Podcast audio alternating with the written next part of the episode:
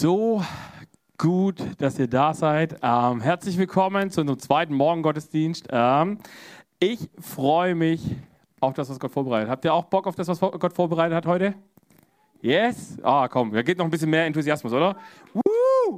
Genau, Halleluja. Ähm, ich freue mich riesig, weil Gott hat was vorbereitet. Ich habe eine Message vorbereitet und äh, ich habe sie so vorbereitet, dass ich gemerkt habe, ich habe ein paar Lücken drin, wo ich selber noch nicht in meiner Vorbereitung ganz zufrieden war. Deswegen let the Spirit flow und lass mal gucken, was alles so passiert. Wir sind ja gerade mitten in unserer Story. Ähm, the Story of Abraham, also die Geschichte von Abraham. Und wisst ihr, was mir aufgefallen ist? Und das ist, glaube ich, ganz wichtig. Ähm, wer von euch kennt die Geschichte von Abraham? Doch einige Hände gehen hoch, sehr gut. Äh, und es ist sehr gefährlich, dass wir diese Geschichte von Abraham kennen. Weil wisst ihr, warum das gefährlich ist? Weil wir hören wahrscheinlich nicht mehr so ganz richtig zu. Ähm, weil Geschichten, die ich schon x-mal gehört habe, da weiß ich ja schon alles.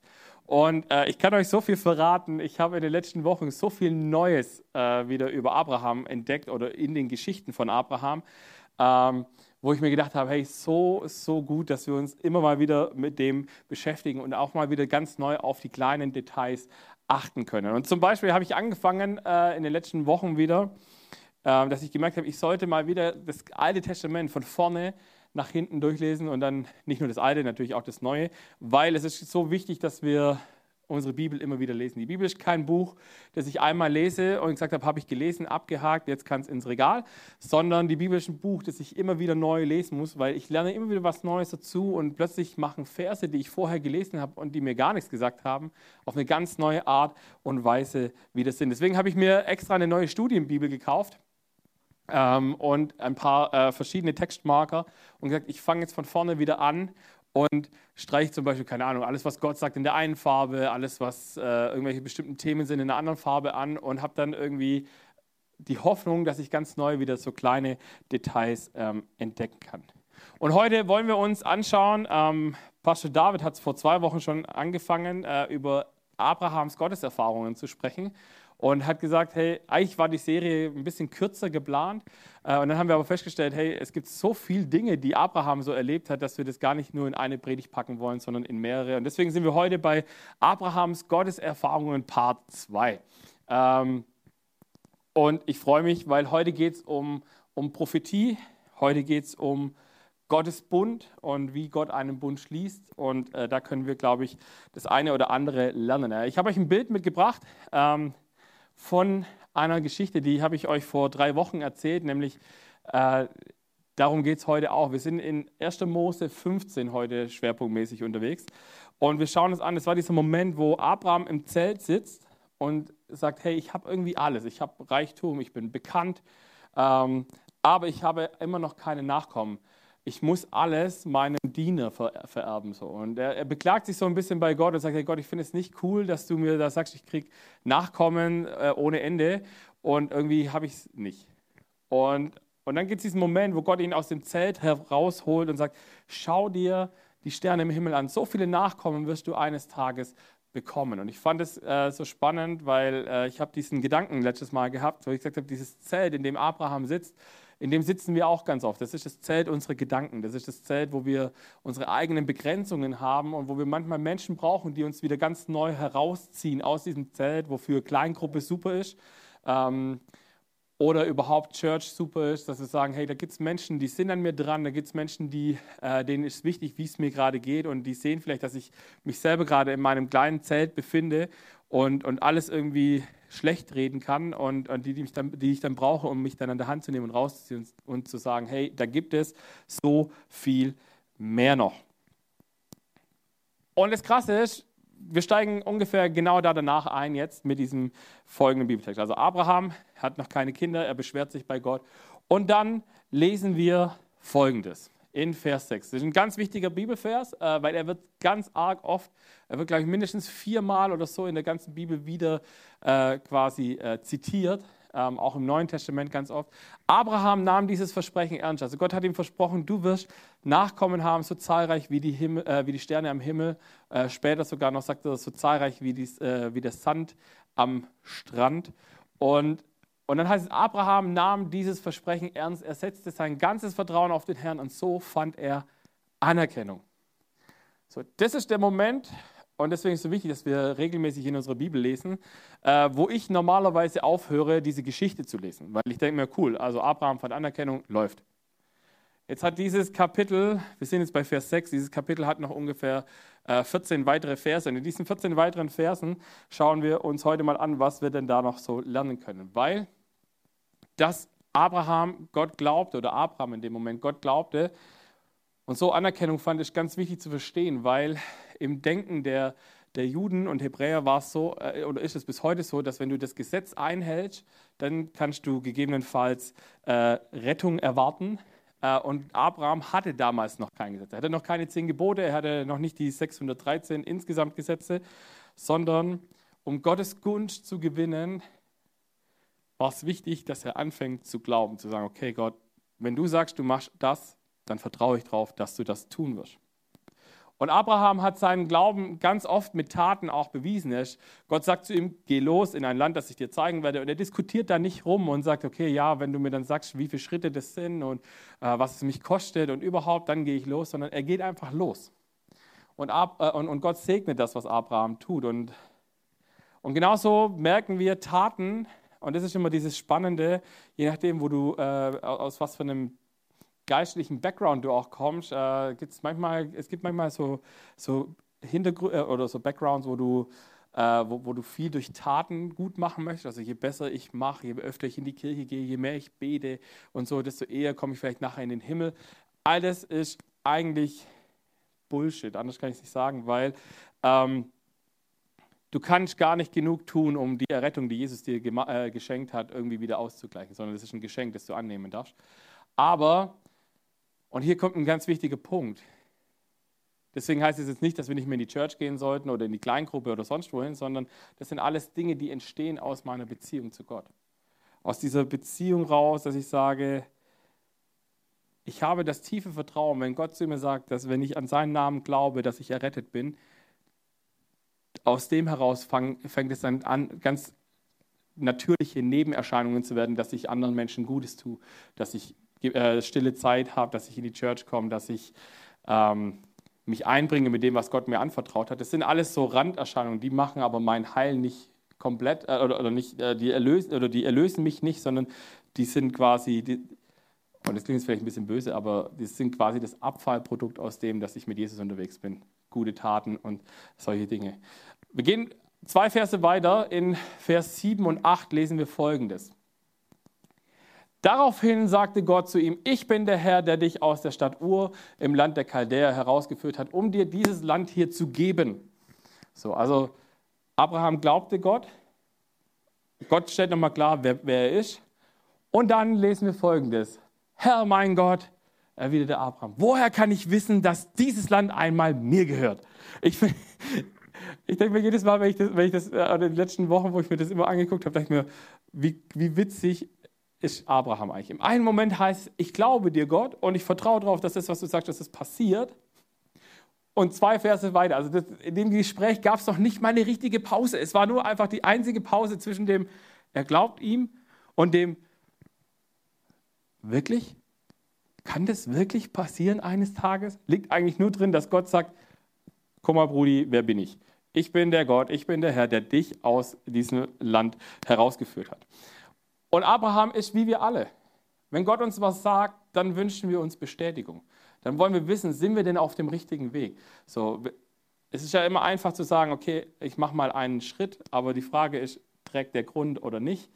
Und das ist so, so wichtig, weil wir haben einen Vorteil im Gegensatz zu Abraham. Wir haben unsere Bibel. Wir wissen, wie die Geschichte ausgeht. Wir wissen, wenn Gott etwas sagt, dann tut er es auch. Und wenn Gott ein prophetisches Wort gibt, ähm, dann wird es am Ende auch erfüllt. Ähm, wir sehen es allein bei Jesus. Gibt, über Jesus gibt es über 300 Prophetien, die er alle erfüllt hat. Innerhalb von unserer Bibel können wir das lesen. Im Alten Testament kommen sie und im Neuen Testament werden sie alle erfüllt. Und ich weiß nicht, wie, wie oft es bei dir schon war, äh, dass Gott dir was gesagt hat, dir einen Eindruck gegeben hat und du so instant gefragt hast, so, wirklich jetzt? Vielleicht hast du schon mal erlebt, dass, du, dass Gott dir irgendwie einen Impuls gegeben hat und gesagt hat, hey, geh zu Person XY und sag ihr dieses oder jenes. Und du denkst, ja, weiß ich jetzt auch nicht. Was ist, wenn ich das gar nicht hören möchte? Und wisst ihr, da passiert wieder das, was ich vor drei, drei Wochen gesagt habe. Gehorsam bringt Segen. Nämlich, wenn wir, wenn wir das tun, was Gott zu uns sagt, dann entstehen daraus Dinge, die wir gar nicht hätten machen können. Ich habe der letzte Geschichte gehört ähm, von, einer, von einer Person, die, äh, also die Geschichte wurde mir weitererzählt über eine andere Person, die einen Eindruck hatte, nämlich, dass sie in ein, ein äh, Einkaufszentrum gehen soll und dass sie da mittendrin äh, einen Kopfstand machen soll und laut schreien. So. Wer von euch, weil Hand aufs Herz, wer von euch würde das tun, wenn Gott dir sagt, geh in ein, äh, geh, keine Ahnung, hier in die Stadtgalerie, mach einen Kopfstand und dann fang an laut zu schreien. Wer würde das machen? Okay, ich sehe eine Hand. Ähm, ja, das ist mein Problem auch. Deswegen glaube ich, dass Gott zu mir nicht sagen, mach, mach einen Kopfstand, aber, aber angenommen, du könntest einen Kopfstand machen. Auf jeden Fall, diese Person hadert mit sich, ob sie das machen soll. Und irgendwann sagt sie, ja, okay, was habe ich zu verlieren? Kennt mich ja keiner hier so richtig, also kann ich es ja trotzdem mal machen. Und die Person macht es. Sie macht einen Kopfstand und sie fängt an, völlig weird zu schreien. Und plötzlich ist so zwei, drei Stockwerke weiter oben eine Person, die anfängt zu weinen. Und dann kommt diese Person, kommt runter zu der anderen und sagt, hey, warum hast du das gemacht? Und dann sagt sie, keine Ahnung, Gott hat mir gesagt, ich sollte das tun und ich dachte, ich mach's mal. Und hier kommt der Punkt. Was dann passiert ist, ist das Spannende. Nicht, dass sie das gemacht hat, sondern was es ausgelöst hat. Die andere Person, die zu weinen angefangen hat, hat nämlich an diesem Morgen zu Gott gesagt, Gott, ich werde mir heute das Leben nehmen, außer du, du stellst eine Person hin in dieses Supermarkt oder in dieses Einkaufszentrum, die einen Kopfstand macht und schreien wird. Und ich denke mir, Alter, wie viele Wunder passieren in unserem Leben nicht, weil wir anfangen mit Gott zu hadern. Meinst du das wirklich ernst? So, macht es einen Unterschied, wenn ich das tue oder wenn ich es nicht tue? Und ich packe mich da genauso mit rein, weil ich bin auch ganz oft jemand, der sagt, ja Gott, Finde ich grundsätzlich eine gute Idee, aber ich habe vielleicht auch den Plan, wie es besser gehen könnte. Und meistens wird es dann eben nicht besser. Und hier passiert was ganz Wichtiges, weil wenn Gott wirkt, dann passieren Zeichen und Wunder. Und eins dieser Wunder ist Prophetie. Deswegen habe ich euch den Punkt heute mitgebracht, heute Morgen. Ein Zeichen von Gottes Wirken ist Prophetie. Ich weiß nicht genau, was du mit dem Wort Prophetie anfängst. Ähm, je nachdem, was auch hier wiederum dein Background ist, äh, kannst du mit dem Begriff Prophetie mehr oder weniger anfangen. Ähm, wir sind ja pfingstlich angehauchte Kirche ähm, und sehr charismatisch. Das heißt, äh, wir lieben Prophetie. Also ich liebe Prophetie, äh, deswegen wird es hier auch immer mehr werden. Aber damit wir alle so auf einem Stand sind, habe ich euch meine Definition mitgebracht von äh, Prophetie. Ähm, haben wir die zum Einblenden? Nein, egal. Ich lese sie euch so vor. Prophetie ist quasi eine prophetische Nachricht überbringen, also eine äh, entweder bezüglich des angemessenen Verhaltens gegenüber einem Standard oder zukünftiger Ereignisse. Das ist so, also so definiert es irgendein theologischer Kommentar, den ich rausgezogen habe. Auf gut Deutsch könnte man sagen, Prophetie ist, dass jemand kommt und dir etwas über die Zukunft erzählt. Oder Prophetie ist, dass jemand kommt und sagt, hey, auch wenn alle das so machen, du musst es anders machen, weil es dann im, im Willen Gottes ist. Ähm, und das ist so wichtig, weil es gibt ganz viele Propheten äh, in der Bibel und diese Propheten hatten Aufgaben. Die eine Aufgabe von diesen Propheten war, dass sie Könige gesalbt haben. Und die andere Aufgabe, und das war die, was sie hauptsächlich machen mussten. Ah ja, genau, da haben wir es ja. Ähm, die andere äh, war, dass sie Nachrichten überbringen mussten, die keinen Spaß gemacht haben. Also ich sage immer, wenn, wenn zu mir jemand kommt und sagt, oh, ich hätte gerne die Gabe des Propheten, dann sage ich immer, ich glaube nicht. Wenn du weißt, was ein Prophet zu tun hat, dann wirst du das nicht machen. Weil die Propheten waren nicht so gefeiert. Weil die sind immer dann gekommen, wenn das Volk Israel auf einem Weg war, der einfach völlig daneben war. Und Gott hat dann immer Propheten vorbeigeschickt und hat gesagt, hey, du hast jetzt nochmal die Möglichkeit umzukehren. Und du kannst dich entscheiden, ob du umkehrst oder nicht. Und wenn du nicht umkehrst, dann musst du die Konsequenzen tragen. Und wir sehen, wenn wir das Alte Testament lesen, ganz oft, dass das Volk Israel die Propheten gehört hat und nicht immer umgekehrt ist, sondern ganz oft dann einfach gesagt hat, okay, nee, Nee, wir finden es gerade ganz cool, andere Götter anzubeten. Nee, wir finden es eigentlich ganz cool, äh, die Gesetze von Gott einfach mit Füßen zu treten. Und dann passieren so Sachen wie ihr Exil in Babylon und, und das ganze Volk Israel fragt, wie, kam, wie konnte das nur passieren, dass wir jetzt plötzlich hier im Exil sind und Gott nicht mehr da ist? Und ich glaube, so sind wir auch in unserem Leben, dass Gott uns manchmal Menschen vorbeischickt, die sagen, hey, tu das nicht oder tu jenes. Äh, und die Gesellschaft sagt uns vielleicht, hey, do it, weil es ist doch okay, solange es sich gut anfühlt, ist das alles in Ordnung. Und Gott sagt, nein, in meinen Augen ist es nicht in Ordnung, also lass es. Und du kannst dich dann immer noch entscheiden, ob du es tust oder ob du es lässt. Aber die Frage ist, was ist die Konsequenz am Ende des Tages? Und will ich diese Konsequenz ausbaden müssen oder nicht? Und wisst ihr, was ich an unserem Gott liebe? Er hätte knallhart zu Abraham sagen können, Kollege, wie oft muss ich dir das eigentlich noch einprügeln, dass ich, wenn ich sage, ich mache es, dass ich es tue. Was macht Gott? Gott kommt und sagt, ich lasse dich an der Zukunft teilhaben. Ich gebe dir ein prophetisches Wort.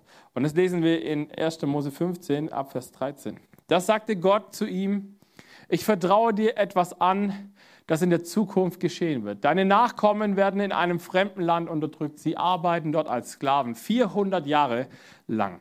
Aber ich werde das Volk strafen, das sie dazu gezwungen hat. Mit großen Reichtümern werden sie von dort wegziehen.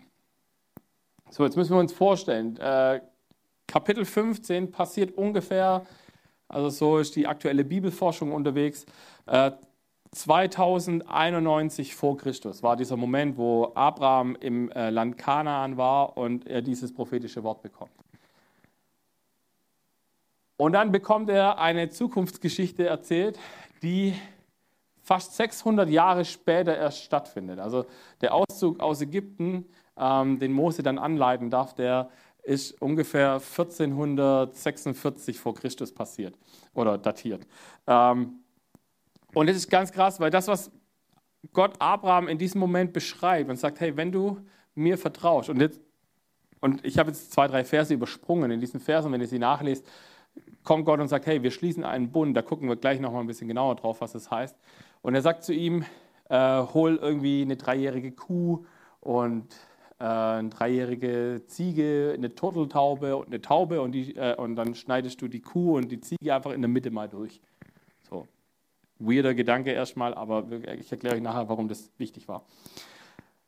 Wichtig ist, wenn wir prophetische Worte hören, es gibt so ein paar Kennzeichen, die, die uns äh, klar machen, wann ein prophetisches Wort äh, von Gott kommt und wann nicht. Ich habe es vorhin gesagt, Propheten waren Menschen, die im Auftrag Gottes gesprochen haben. Also es waren immer die, die gesagt haben in der Bibel, so spricht der Herr. Ähm, ich erlebe Gott sei Dank wenig Menschen, die heute noch hinstehen und sagen, so spricht der Herr und dann äh, kommen, sondern die gelernt haben zu sagen, prüfet alles und behaltet das Gute und zu sagen, ich habe einen Eindruck und prüft das mal. Ich glaube, dass es von Gott kommen könnte, aber wenn es von Gott kommt, wird er dir das bestätigen. Und ein ganz wichtiges Kennzeichen von göttlicher Prophetie ist, dass sie eines Tages eintreten wird. So, jetzt, jetzt, haben wir, jetzt haben wir in der Bibel ganz viele Beispiele. Also ähm, Gott kommt zu Abraham und sagt ihm, du wirst Nachkommen haben, so zahlreich wie das Meer, bis er seinen ersten Sohn bekommt, den, also Ismael. Es gehen ungefähr 15 Jahre rum, bis er dann Isaak, der eigentlich geplant war, bekommt. Es sind dann insgesamt 25 Jahre zwischen dem, ähm, wo Gott sagt, du wirst es bekommen und bis zu dem Moment, wo er das dann bekommt. Also wir merken, zwischen, äh, bei prophetischen Worten sind ganz oft, äh, spielt Zeit eine Rolle. Ähm, und das Zweite ist, und das ist, so, das ist noch viel, viel wichtiger, wie dass das irgendwann eintritt, ist, wenn jemand kommt und ein prophetisches Wort weitergibt, dann darf er sich niemals mit der Bibel beißen. Also Gott hat die Bibel als sein Wort äh, weiter oder auf die Erde gegeben, dass wir prüfen können anhand von der Bibel, ob Dinge von Gott kommen oder nicht. Und Gott widerspricht sich nicht. Das heißt, wenn Gott kommt und sagt, keine Ahnung, was hat er in der Bibel gesagt? Du sollst nicht töten. Und irgendjemand kommt und sagt, ah, der Herr hat zu mir gesprochen und es ist voll okay, wenn du Menschen umbringst. Dann könntest du, das ist jetzt ein Beispiel, wo du sagen kannst, da brauche ich die Bibel jetzt auch nicht so gut kennen, um klarzumachen, dass es wahrscheinlich nicht sehr göttlich sein wird, dieser Eindruck. Aber, und hier wieder ein Punkt, warum es so wichtig ist, dass wir unsere Bibel lesen, dass sie nicht einstauben darf in unserem Regal oder auf unserem Nachttisch oder wo auch immer du deine Bibel eventuell liegen hast, weil es sind so viele Details in der Bibel drin, wo wir manchmal Dinge hören und denken, ah, okay, hm, das klingt aber interessant, das habe ich so auch noch nicht gehört. Ah, der und vielleicht gibt es dann wortgewandte Menschen, die dir das auch noch super verkaufen können, was sie da erzählen. Und irgendwann denkst du dir so, ah ja, das klingt richtig gut und merkst aber auf der anderen Seite, nee, es passt gar nicht. So, Gott hat es irgendwie eigentlich ganz anders gesagt. Macht es Sinn, gegen das Wort Gottes äh, zu handeln, wenn Gott sagt, das ist mein Wille? Eher nicht. Deswegen ist es so wichtig, dass wir ähm, Gottes Wort kennen. Und dass wir unsere Bibel sorgfältig lesen und gerade auch solche Dinge immer wieder neu uns äh, vor Augen führen. Und vielleicht fragst du dich jetzt gerade, ja, warum lässt äh, Gott hier dem lieben Abraham so eine völlig weirde Vision äh, zukommen? Weil es passieren dann nachher noch ein paar andere strange Dinge und du denkst dir, wow, krass, okay Gott, du bist einfach heftig. Und das ist der Punkt, Gott schließt mit Abraham einen Bund. Und Gottes Bund mit Abraham ist etwas sehr Ernstes, weil ein Bund ist normalerweise etwas, was auf Lebenszeit geschlossen wurde ähm, und was dein Leben beinhaltet hat auch. Und wir sehen hier in diesem Bund, den Abraham mit, äh, äh oder den Gott mit Abraham schließt, ein riesiges Versprechen von Gottes Seite und zeitgleich eigentlich eine riesige Verantwortung auch für Abraham. Also Gott sagt, du wirst ein großes Volk werden oder aus dir wird ein großes Volk entstehen. Und Abraham muss eigentlich nichts dazu tun, außer Geduld zu haben und zu sagen, okay Gott, wenn du sagst, du machst das, dann wird es auch passieren. Und dann lesen wir folgendes in Vers 17 äh, und 18. Die Sonne war inzwischen untergegangen und es war dunkel geworden. Das sah Abraham einen rauchenden Ofen und eine Flamme fuhr zwischen den Fleischstücken hindurch. So schloss der Herr einen Bund mit Abraham und versprach ihm, ich gebe deinen Nachkommen dieses Land von dem Bach, der die Grenze nach Ägypten bildet, bis zum mächtigen Euphratstrom. Um sein Versprechen zu bestätigen, gibt Gott Abraham ein Zeichen, nämlich dieses, dass er als, mit diesem Feuer, äh, rauchenden Feuerofen und dieser flammenden Fackel dahin durchgeht. Und dieses Feuer und dieser Rauch deuten auf diese Heiligkeit von Gott hin, zeigen, wie, dass er alles verzehrt, wo, wo, was mit ihm in Kontakt kommt. Und Gott tut diesen Schritt, dass er losgeht und sagt, ich, ich mache das. Normalerweise ähm, und das ist so spannend, weil Abraham heißt es, er steht daneben und darf das mit anschauen, wie Gott durch diese, ähm, durch diese, Fle äh, durch diese Tierhälften da hindurchläuft. Und für, weiß nicht genau, was es mit dir macht. Vielleicht klingt es für dich ein bisschen seltsam, dir vorzustellen, okay, da, da, da, läuft Gott durch so Tierhälften durch oder Abraham hätte theoretisch ja auch da durchlaufen sollen. Er musste das nicht. Und äh, das ist ganz wichtig, weil wir müssen verstehen, wie Bünde früher geschlossen wurden. So in dieser altorientalischen ähm, Zeit war das, ganz, war das ganz wichtig, dass wenn du mit jemandem einen Vertrag, also ein, ein Bund ist ja nichts anderes als ein Vertrag und äh, es gibt ja immer Vertragsbedingungen und die Vertragsbedingung ist, wenn du so einen Bund geschlossen hast, dass du quasi durch diese geteilten Tierheften hindurchgelaufen bist, dann hat es so viel Bedeutung gehabt, wie ich werde mein Leben dafür opfern, damit die Vertragsbedingungen eingehalten werden. Krass, oder? Das heißt, wenn du einen Vertrag damals auf diese Art und Weise geschlossen hast und du hast deine, deine, deinen Teil der Bedingungen nicht eingehalten, dann hast du es mit deinem Leben bezahlt. Umgekehrt genauso, wenn der andere seinen Teil nicht eingehalten hat, hat er das mit seinem Leben bezahlen müssen. Und hier sehen wir wieder was, wo Gott irgendwie in meinen Augen einfach krass ist, weil er sagt zu Abraham, ich schließe einen Bund mit dir, aber nur ich gehe, unterschreibe den Vertrag. Du bist Nutznießer aus dem, aber es kostet dich nichts. Spannend, oder? Und wir sehen auch hier wieder, äh, in einem biblischen Bund wird immer Blut vergossen. Das heißt, äh, es wurde damals immer mit Blut auch besiegelt, wenn diese Verträge eben auch gebrochen wurden. Und Gott nimmt, indem nur er da durchläuft, die komplette Verantwortung auf sich und sagt, ich bin derjenige, der dir das Versprechen gegeben hat und ich bin auch derjenige, der alles dafür tun wird, damit dieses Versprechen eingehalten wird. Und ich finde es spannend, weil es hat mich in der Vorbereitung erinnert an einen Bund, den auch nur Gott schließen konnte. Nämlich er hat gesagt, ich will, dass die Menschen die Möglichkeit haben, Gemeinschaft mit mir zu haben.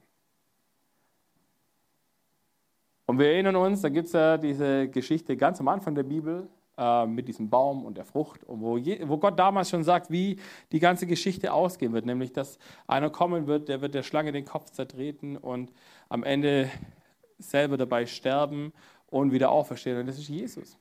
Dieser Bund, den Abraham dort schließt und sagt, ihr werdet, äh, dein Volk wird eines, Tages dieses, äh, wird eines Tages dieses Land gehören, das erinnert uns an diesen Bund, den Gott mit dir und mir schließen möchte oder geschlossen hat. Wo er sagt, und auch hier wusste Gott, wir selber, wir sind nicht fähig, die Vertragsbedingungen einzuhalten. Vielleicht kennst du das. Ich, ich, ich frage mich manchmal, ich bin selber so jemand, der, äh, der online, wenn er irgendwas abschließt, äh, sehr, sehr faul ist, äh, die Vertragsbedingungen zu lesen. Ich weiß nicht genau, wie oft du äh, die Vertragsbedingungen von Anfang bis Ende liest. Ähm, nur Rücksendebedingungen.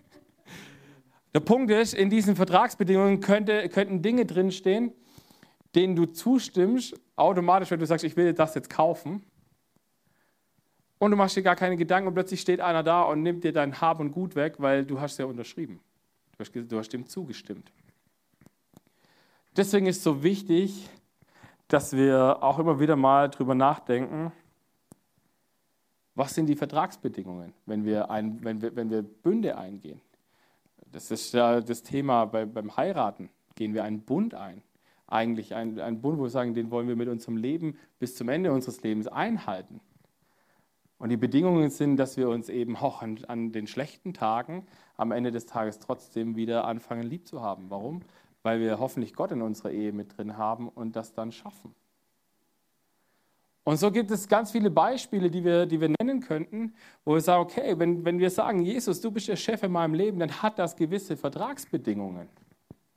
So, wir können nicht einfach hinstellen und sagen, okay, Jesus, du bist der Boss, aber äh, eigentlich habe ich nicht so Bock, mein Leben zu verändern.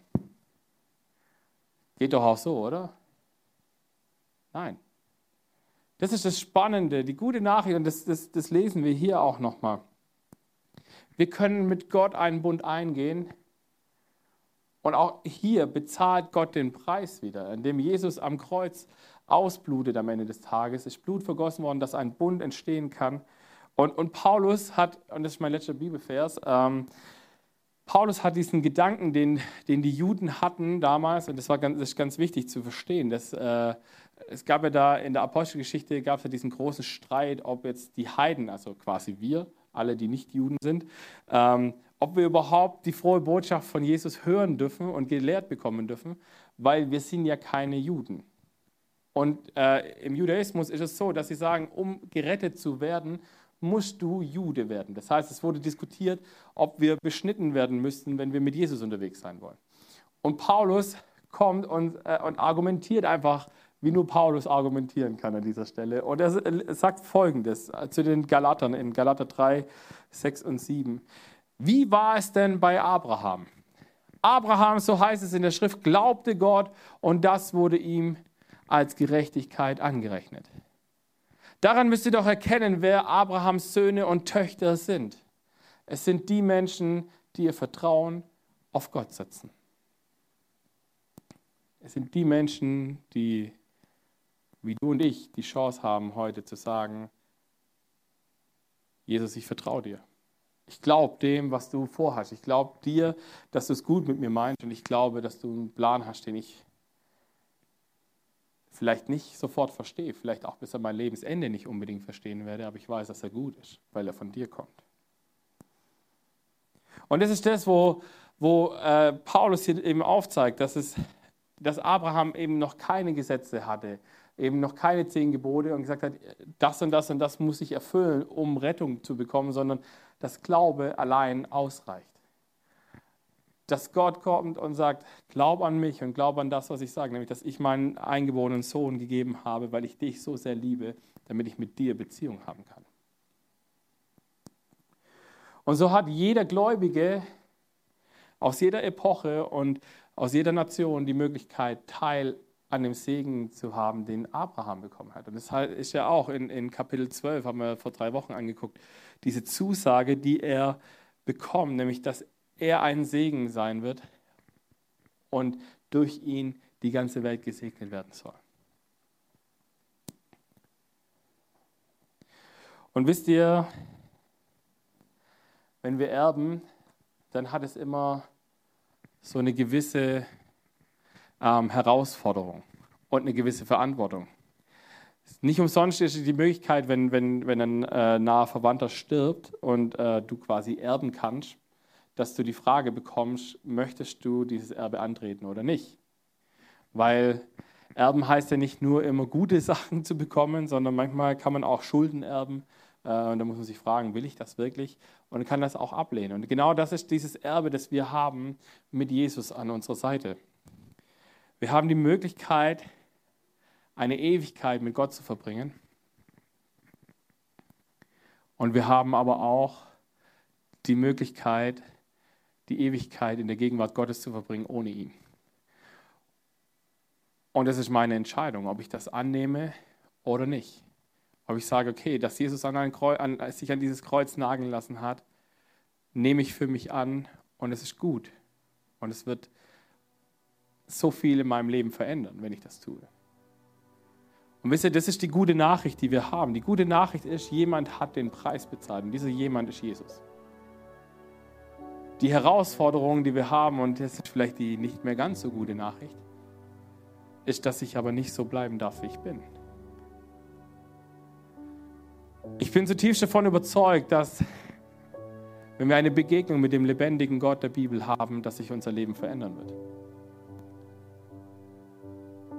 Dass Dinge sich zum Positiven verändern. Dass ich frei werde von Süchten, dass ich frei werde von, von Gewohnheiten, die ich tue, die mir nicht gut tun. Und wisst ihr, ich kenne ganz viele Menschen, die, die sagen, sie haben eine Begegnung mit, mit Gott gehabt und deren Leben hat sich 0, gar nicht verändert. Sie reden immer noch schlecht über andere. Sie, sie lügen und betrügen. Sie sagen, ja gut, ich habe zwar Jesus, ich habe jetzt eigentlich irgendwie das Ticket safe, aber um meine Süchte muss ich mich doch nicht kümmern. Das ist doch okay, die gehören halt dazu. Und die Frage ist, und das ist das, was Jesus macht. Jesus kommt und sagt, hey, ich bin für dich an dieses Kreuz gegangen. Ich habe den Preis bezahlt, den du verdient hast. Bist du bereit zu sagen, ich lasse mich durch dich verändern?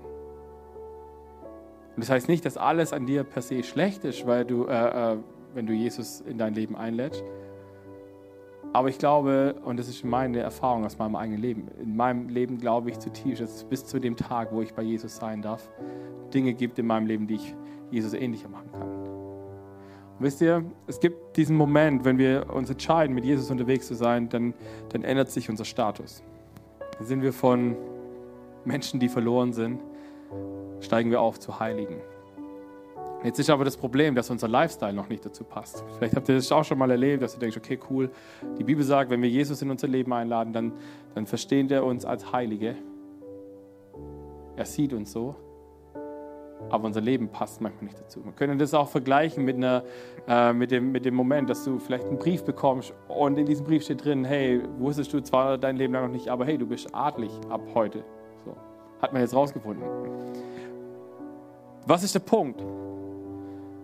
Du bist in diesem Moment eine andere Person, ein anderer Stand, eine andere Identität.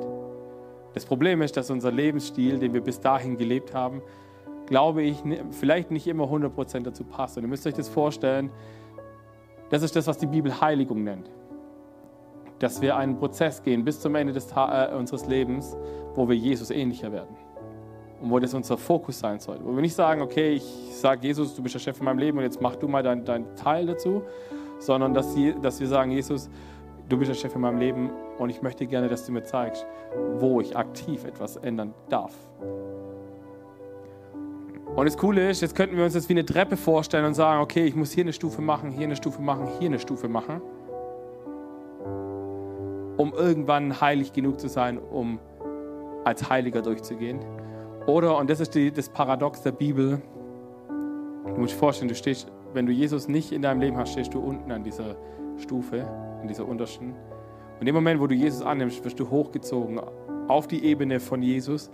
Aber es gibt trotzdem noch einen Weg, den wir gehen dürfen, bis wir diesen Lebensstilveränderung auch in unseren Alltag hineingebracht haben. Und es ist so wichtig, dass wir das nicht vergessen, weil alles, was wir tun, hat am Ende des Tages Konsequenzen, gute oder nicht so gute. Und Gott gibt uns immer die Möglichkeit zu entscheiden. Und wir können uns am Ende des Tages immer entscheiden, ob wir mit oder ohne ihn leben wollen, ob wir Lebensbereiche in unserem Leben haben, wo wir mit oder ohne ihn unterwegs sein wollen. Aber wir dürfen uns am Ende des Tages nicht wundern, wenn wir eine Entscheidung getroffen haben, dass es eine Konsequenz hat. Und es ist ganz spannend heutzutage in unserem Leben, weil wir ganz oft Entscheidungen treffen wollen und keine Konsequenzen erleben. Oder so tun, als wenn die Konsequenzen kommen, was, habe ich das wirklich entschieden? Das wusste ich ja damals ja gar nicht. Das ändert leider nichts daran, dass du eine Entscheidung triffst und die Konsequenzen hat. Und deswegen ist auch die Entscheidung, mit Jesus unterwegs zu sein, hat die Konsequenz zu sagen, okay Gott, ich bin bereit, dass du mir sehr deutlich zeigen darfst, wo es Veränderungspotenzial gibt. Und wisst ihr, was das Gute ist daran? Veränderungen, die Gott in uns auslösen möchte, hat überhaupt nichts mit negativen Auswirkungen zu tun. Also vielleicht in unserem Hier und Jetzt kann es sein, dass vielleicht die eine oder andere Entscheidung, weil ich vielleicht nicht konform bin mit dem Zeitgeist in dem Moment, sage, oh, jetzt bin ich ein bisschen unter Druck und die Leute um mich herum sagen, ja, das kann man doch so nicht sagen. Aber die Konsequenz ist die Ewigkeit. Bin ich in der Ewigkeit mit Gott zusammen oder eben nicht? Und ich weiß nicht genau, wie es dir geht und wo du heute stehst und wo, ob du sagst, hey, ich bin mit diesem Jesus unterwegs, aber ich bin irgendwie so ein bisschen eingeschlafen, was das angeht. Und, und wo du sagst, hey Gott, ich bin hier und ich will gerne erleben, wie du einen Unterschied in meinem Leben machst. Oder du sagst, hey, ich bin mit diesem Gott noch gar nicht so richtig unterwegs und du sagst, hey, eigentlich hätte ich auch gern was von diesem Segen ab. Eigentlich hätte ich auch gern was ab von dem, wo Gott sagt, verbring die Ewigkeit mit mir, weil das wird die beste Zeit, die wir haben werden. Egal, was hier gerade passiert, egal, was hier gerade alles nicht so gut läuft, in der, in der Perspektive Ewigkeit können wir uns darauf freuen, dass es am Ende des Tages gut wird. Glaubt ihr das? Amen. Jesus, und ich danke dir für diesen Morgen und ich danke dir für das, was du vorbereitet hast. Und ich danke dir, Jesus, dass wir vertrauen dürfen darauf, dass wenn du uns etwas zusprichst, dass es passieren wird. Dass wir vielleicht manchmal Jahre warten müssen und dass vielleicht viele Angebote dazwischen reinkommen, wo wir das Gefühl haben, das ist besser wie das, was du mir angeboten hast. Aber dass wir wissen dürfen, am Ende des Tages ist es wichtig, was hast du mir versprochen und wirst du es einhalten. Und Jesus, ich danke dir, dass wir auch da, wo wir vielleicht heute herausgefordert sind, an dir dran zu bleiben, dass wir ganz neu diese Entscheidung treffen dürfen, zu sagen, ja, Jesus, ich will mit dir sein. Warum? Weil du den Preis bezahlt hast. Und Jesus, ich will diese Vertragsbedingungen nochmal ganz neu vor meine Augen holen und sagen, okay, dass du mir das Leben erkauft hast in Ewigkeit mit dir, was kann ich tun, um dir ähnlicher zu werden? Und nicht, weil ich, danach, weil ich sonst nicht in den Himmel komme oder sonst irgendeinen Schwachsinn, sondern weil ich glaube, dass so viel mehr noch da ist, auch hier. Und ich glaube, Jesus, dass du im Hier und Jetzt noch so viel mehr freisetzen kannst, wenn wir, wenn wir leben, wenn wir Heiligung erleben und wenn wir sagen, das ist unser Ziel, dass wir dir ähnlicher werden wollen. Damit all diese Dinge, die ich vorhin erwähnt habe, Churchbesuch, Kleingruppe, anderen Gutes tun, gut reden über Menschen, dass es wirklich das Nebenbei-Produkt ist von dem, was du eigentlich schon lange bezahlt hast, Jesus. Amen.